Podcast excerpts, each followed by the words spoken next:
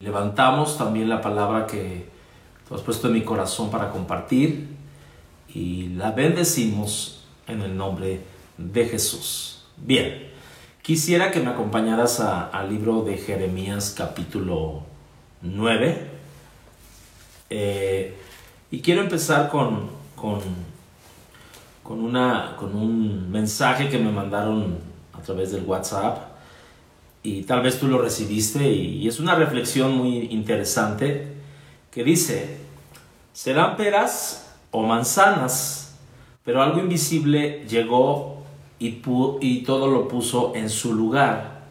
De repente la gasolina bajó, la contaminación bajó, las personas pensaron, pasaron a tener más tiempo, tanto tiempo que no saben qué hacer con él los papás están con los hijos en la familia, el trabajo dejó de ser una prioridad, los viajes, la vida social también.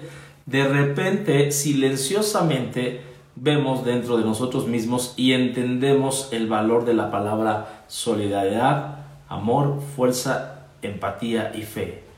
En un instante nos dimos cuenta que estamos todos en el mismo barco, ricos, pobres, que los estantes del supermercado están vacíos, que los hospitales llenos, que el dinero y los seguros médicos ya no tienen importancia, porque los hospitales privados son los primeros en cerrar. En las cocheras están parados igualmente los carros nuevos, los carros viejos, simplemente porque nadie puede salir. Las calles vacías, menos contaminación, el aire limpio y la tierra también respira. El humano vuelve a sus orígenes, a darse cuenta que con o sin dinero no lo importante es sobrevivir, tener la certeza que la salud es lo principal a pesar de querer tener o de poseer. Bastaron seis días para que el universo estableciera la igualdad social que se decía ser imposible. El miedo invadió, invadió a todos que por lo menos esto sirva para darnos cuenta de la vulnerabilidad que somos como humanos.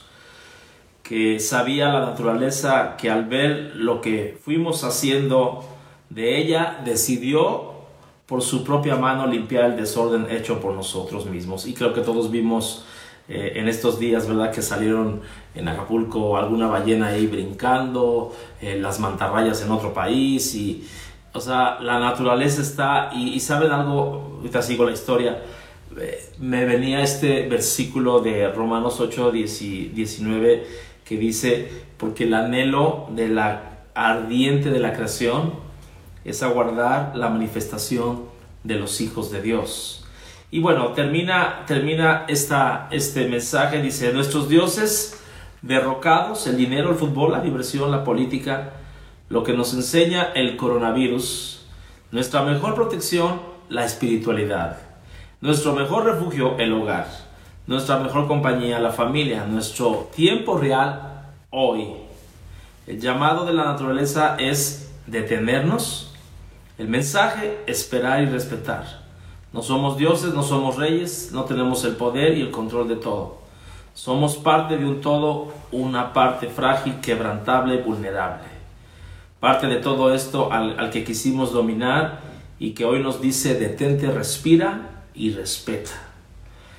Volvamos a lo básico, a lo esencial y que la paz de tu alma te guíe hacia la luz. Y bueno, termina diciendo todo comienza en Él, todo se trata de Él, el soberano. Entonces, ¿por qué les quise leer esto? Y miren, se han dicho tantas y tantas cosas de por qué está pasando todo esto de, el coronavirus. Alguien me mandaba también otro mensaje de que cada 100 años, ¿verdad? Por la cuestión de la, de la población, pues tiene que haber eh, eh, reducción de la población. Y, alguien decía, ¿no? En 1720 hubo la, la plaga de Marsella, 1820 la pandemia del cólera, 1920 la gripe española y hoy 2020 el coronavirus. Entonces, podemos encontrar montón de ideas, de argumentos, filosofías de por qué está pasando. Y la pregunta es en esta noche, ¿cuál es la razón principal de por qué estamos viviendo esta, esta pandemia? Y yo les dije hace un momento, eh, vamos a Jeremías capítulo 9. Jeremías capítulo 9, hay un versículo que muchos conocemos, pero yo quisiera que viéramos el trasfondo. Acordémonos de algo, el dolor es un megáfono de Dios.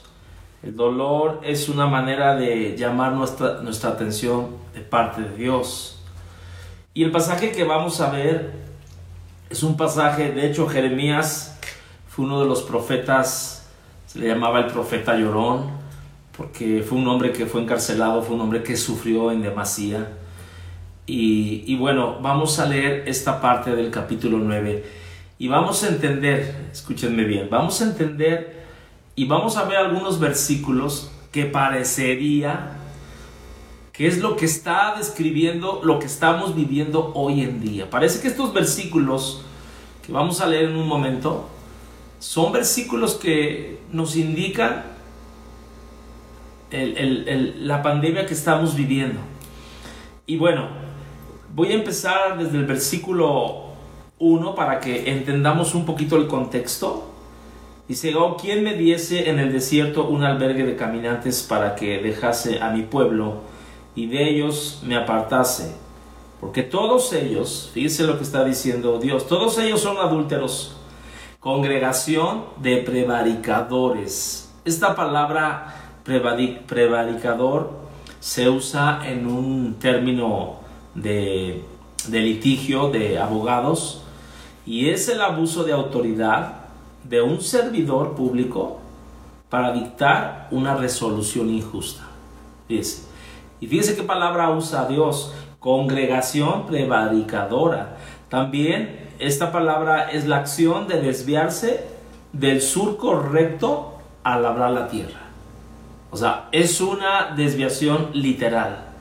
Y Dios está diciendo, porque todos ellos son adúlteros y congregación de prevaricadores.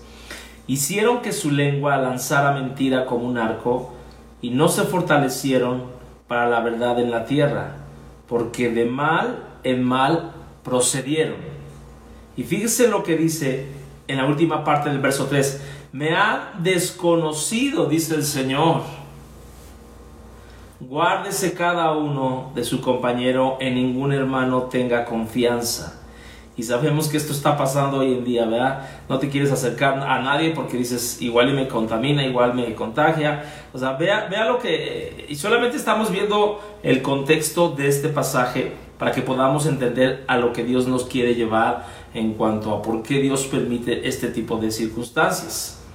Verso 5 dice, cada uno engaña a su compañero, ninguno habla verdad. Acostumbraron su lengua a hablar mentira, se ocuparon de actuar perversamente. Su morada está en medio del engaño. Fíjense, vivimos en una cultura de engaño. Por muy engañadores no quisieron conocerme, dice el Señor. Por tanto, así ha dicho el Señor de los ejércitos, he aquí, yo los refinaré. En otras palabras, Dios nos va a meter en ese horno donde nos va a quitar las impurezas, los va a probar. Porque ¿qué más he de hacer por la hija de mi pueblo? Y de ahí quisiera que vieras el verso 12. ¿Quién es el varón sabio y entendido de esto? Verso 13. Dijo el Señor, porque dejaron mi ley la cual di delante de ellos y no obedecieron a mi voz, ni caminaron conforme a ella. Antes se fueron tras la imaginación de su corazón. Y más adelante el Señor les dice, vean el verso 15, yo les daré de comer ajejo, les daré de beber aguas de hiel. Pero quiero que vean esto, o sea, Dios está viendo el corazón del hombre, un hombre que vive en el engaño, un hombre que no puede confiar en el mismo hombre. Y, luego dice más adelante en el verso 18, dense prisa y levanten llanto por nosotros. Desháganse nuestros ojos en lágrimas y nuestros párpados se destilen en agua. Y más adelante dice cómo hemos sido destruidos, en gran manera hemos sido avergonzados porque abandonamos la tierra porque han destruido nuestras moradas. Y aquí es donde quiero que ustedes vean los versículos que vamos a ver, Jeremías 9, 21 al 24, marcan lo que estamos viviendo el día de hoy. Fíjese lo que dice verso 21. Porque la muerte ha subido por nuestras ventanas, ha entrado en nuestros palacios, en otras versiones dice en nuestras casas, en nuestras mansiones, para exterminar a los niños de las calles, a los jóvenes de las plazas. Hoy los niños y los jóvenes supuestamente no deberían de salir. Dice, habla, así ha dicho el Señor. Fíjese lo que está viniendo hoy día. Los cuerpos de los hombres muertos caerán como estiércol sobre la faz del campo, como manojo tras el segador que no hay quien los recoja. Si, si ustedes han oído las noticias, está llegando, ahorita que dice esto, está hablando de los muertos, de los cadáveres, no hay quien los recoja. O sea, hay más gente muerta que gente que los puede enterrar. O sea, les, nos está ganando esta situación. Entonces, cuando yo veo esto que estamos pasando y quiero leerle la versión nueva traducción viviente. Fíjense cómo dice. Verso 21. La muerte se ha deslizado a través de nuestras ventanas. Ha entrado en nuestras mansiones. Ha acabado con la flor de nuestra juventud. Los niños ya no juegan en las calles. Los jóvenes ya no se reúnen en las plazas. Verso 22. Se esparcirán cadáveres a través de los campos como montones de estiércol, como manojos de grano después de la cosecha, no quedará nadie para enterrarlos. Lo que hemos oído ahorita, no sé si fue en Honduras, en algún país que están haciendo eh, las cajas de cartón para enterrar a los muertos. Y bueno, ahora, ¿a qué nos lleva todo esto? Aquí viene la respuesta de por qué de alguna manera Dios está permitiendo lo que estamos viviendo. Lo dice ahí, verso 23. Aquí está la respuesta. Así ha dicho el Señor. No se alabe el sabio en su sabiduría, ni el valiente se alabe en su valentía, ni el rico se alabe en sus riquezas. Y tal vez podríamos poner un cuarto elemento que sería la fama. Mas alabes en esto el que hubiera de alabarse, en entenderme Conocerme que yo soy el Señor, que hago misericordia, juicio, justicia en la tierra, porque estas cosas quiero, dice el Señor. En otras palabras, ya lo vimos al principio del capítulo, el hombre estaba viviendo en un engaño, el hombre no quería conocer a Dios, no quería servir a Dios, no quería guardar su palabra, el hombre tuvo que ser metido a ese horno y dice aquí que los muertos no había que los enterrara, pero aquí nos dice la razón. El que ha de alabarse, alábese en conocer al Señor. Yo creo con todo mi corazón que este es un tiempo donde Dios está queriendo tener una mayor intimidad, el que Dios eh, desea que tú y yo entendamos y conozcamos su corazón y yo, yo, yo cuando estaba viendo el verso 23, pude llegar a la conclusión, tres cosas que el hombre, de las cuales el hombre se gloría. Tres cosas, ¿no? La sabiduría, la valentía o el poder y la riqueza. Pero esas tres cosas en este tiempo no nos sirven de nada. No nos dan una garantía de nada. Ahora, cuando dice aquí, no se alabe el sabio, y no se alabe el valiente, y no se alabe el rico.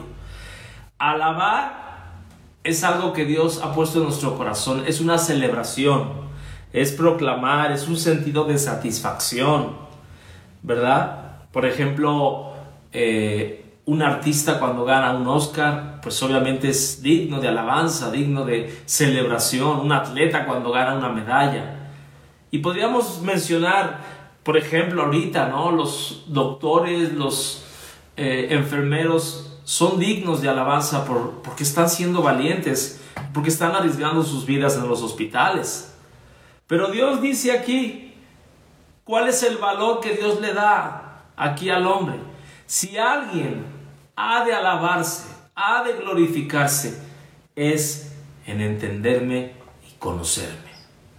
Entonces, yo sé que alguno está diciendo, pastor, entonces Dios está permitiendo todo esto con la razón de que lo podamos entender, que lo podamos conocer más, sí.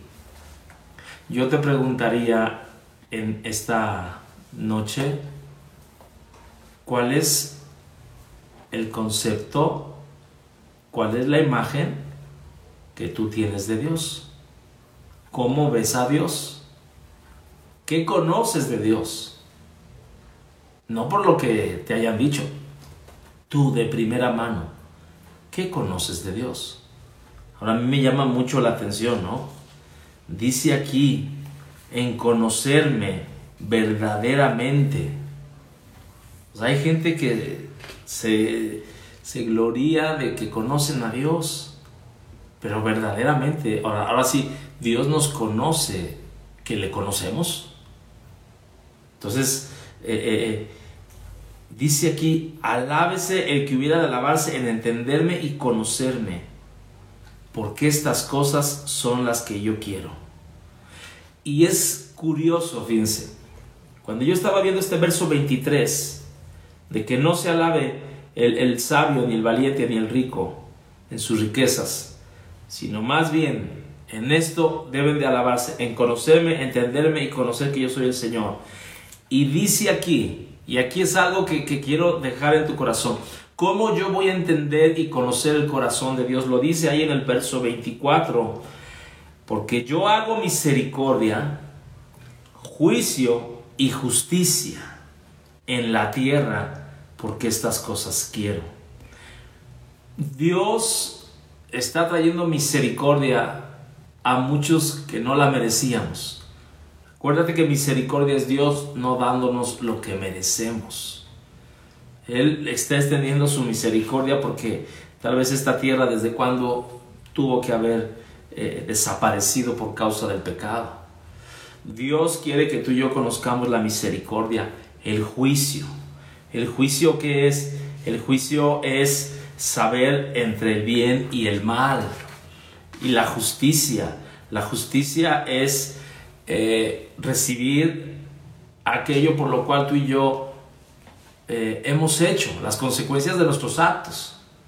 Entonces, Dios está pidiendo que tú y yo entendamos a ese Dios misericordioso, a ese Dios justo y a ese Dios que hace un juicio de una manera equilibrada.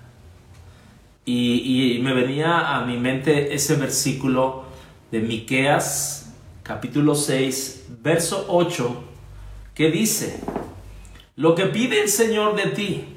Fíjense, ahorita leíamos lo que Dios dice de sí mismo y que Él quiere que conozcamos de Él.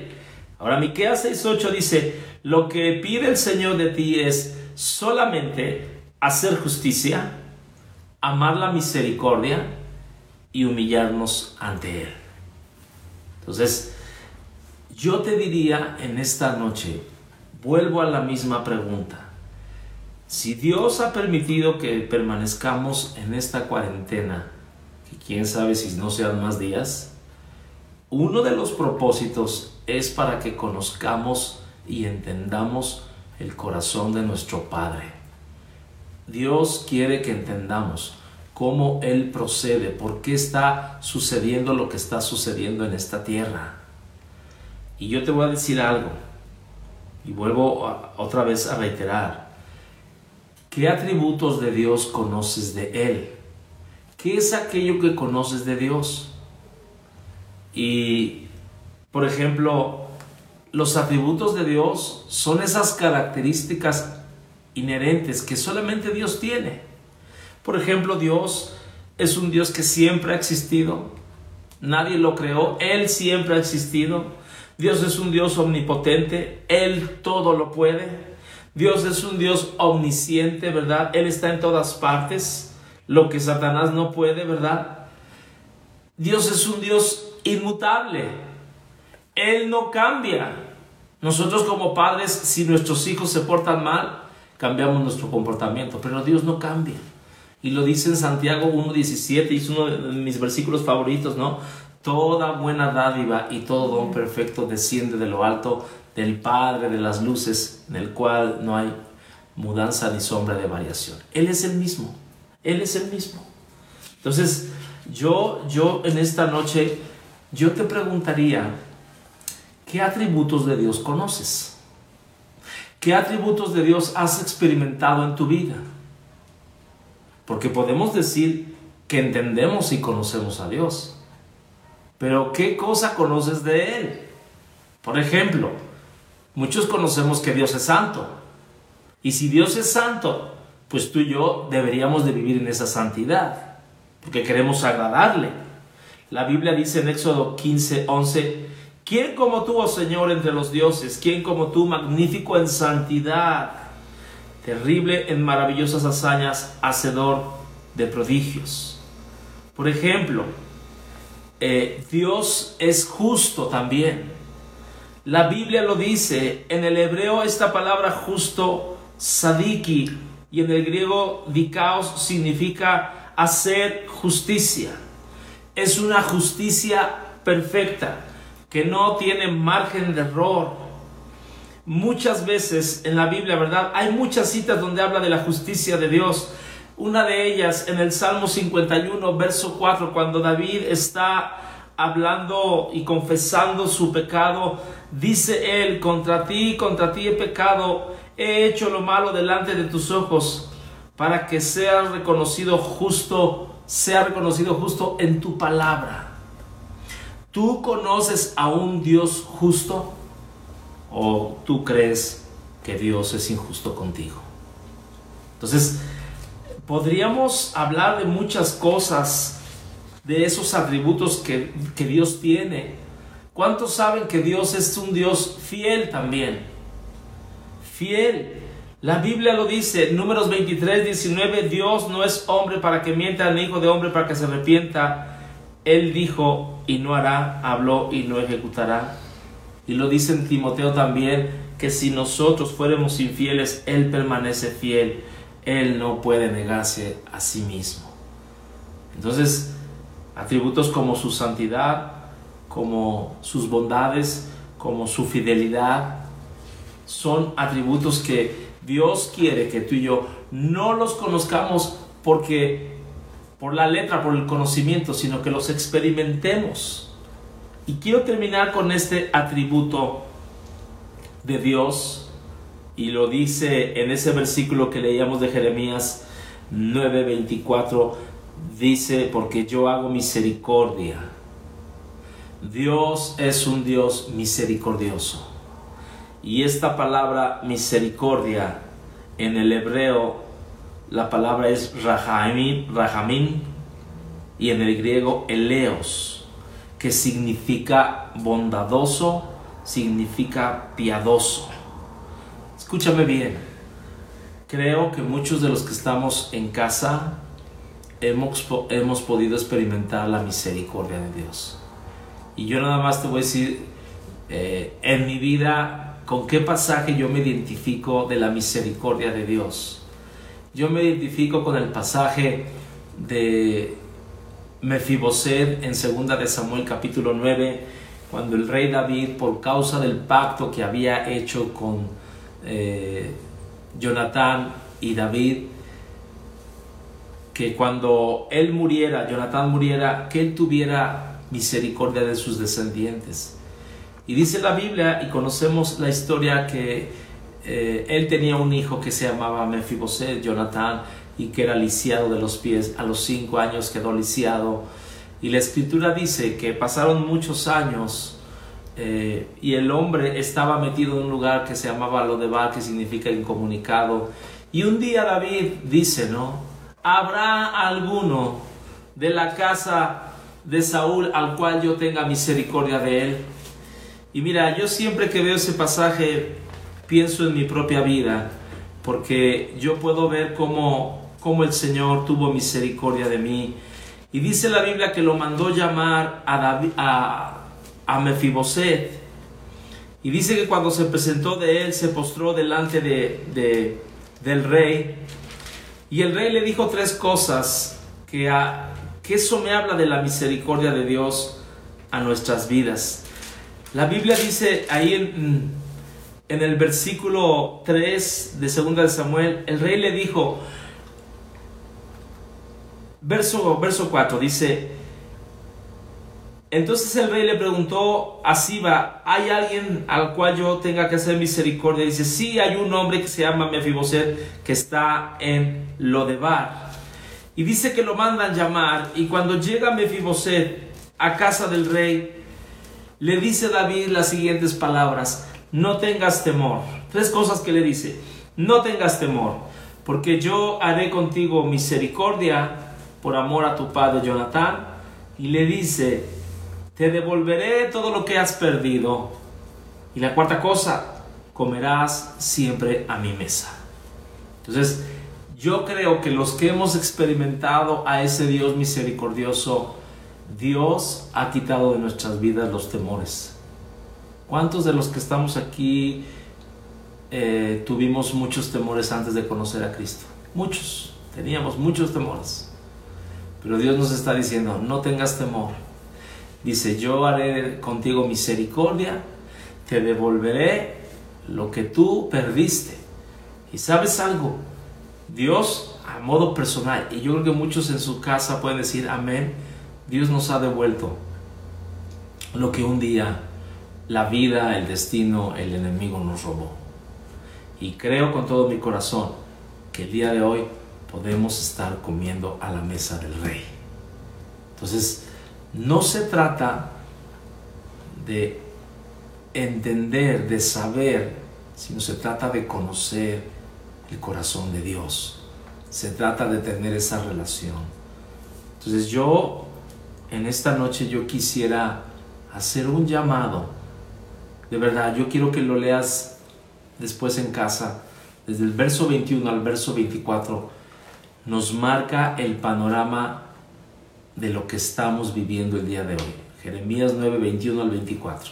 De verdad, describe la mortandad, describe el juicio, describe de alguna manera lo que está pasando en nuestros días. Pero Dios, al pueblo de Dios, Dios le da el antídoto, Dios le da la respuesta. No se jacten en su sabiduría, en su valentía, en su riqueza. Si ustedes, mi pueblo, se ha de jactar en algo, Jáctense en conocerme, en entenderme. Y yo te digo algo, en este tiempo, tú y yo, los días que permanezcamos en casa, los días que estemos aquí, creo que nuestra relación con Dios debe de incrementarse. Debemos, miren, yo, yo, yo lo creo de esta manera.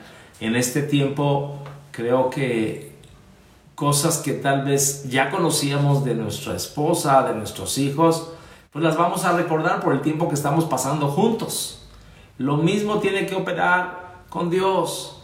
Por el tiempo que tú y yo pasemos en la palabra de Dios, orando, Dios nos va a revelar su corazón.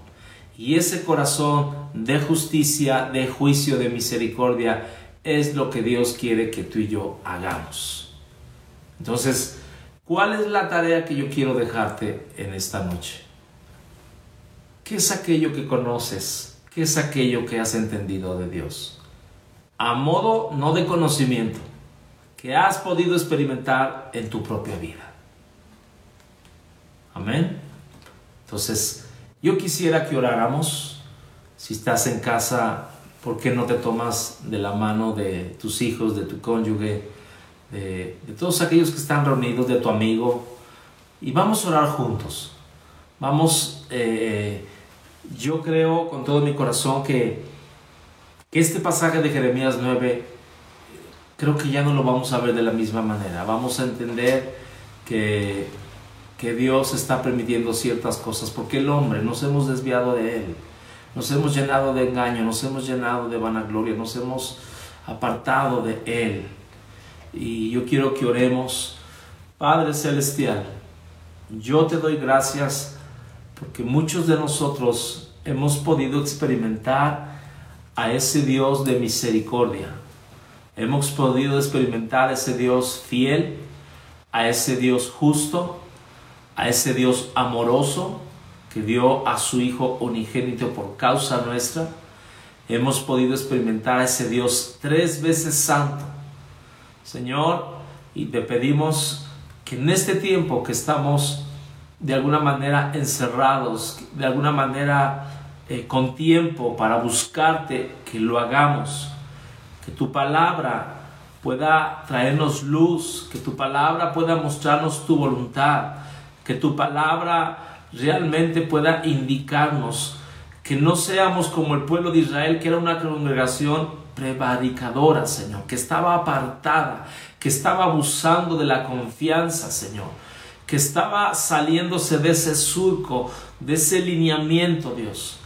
Perdónanos, Dios, y te pedimos que podamos conocer y entender lo que tú estás haciendo en este tiempo, Señor.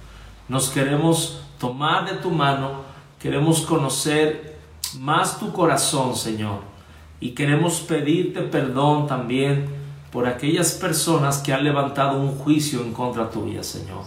Todas aquellas personas que han levantado su mano encrespada contra el cielo, reclamándote a ti, Señor. Señor, pero simplemente esto es consecuencia de lo que la rebeldía del corazón, del orgullo, de la autosuficiencia del ser humano.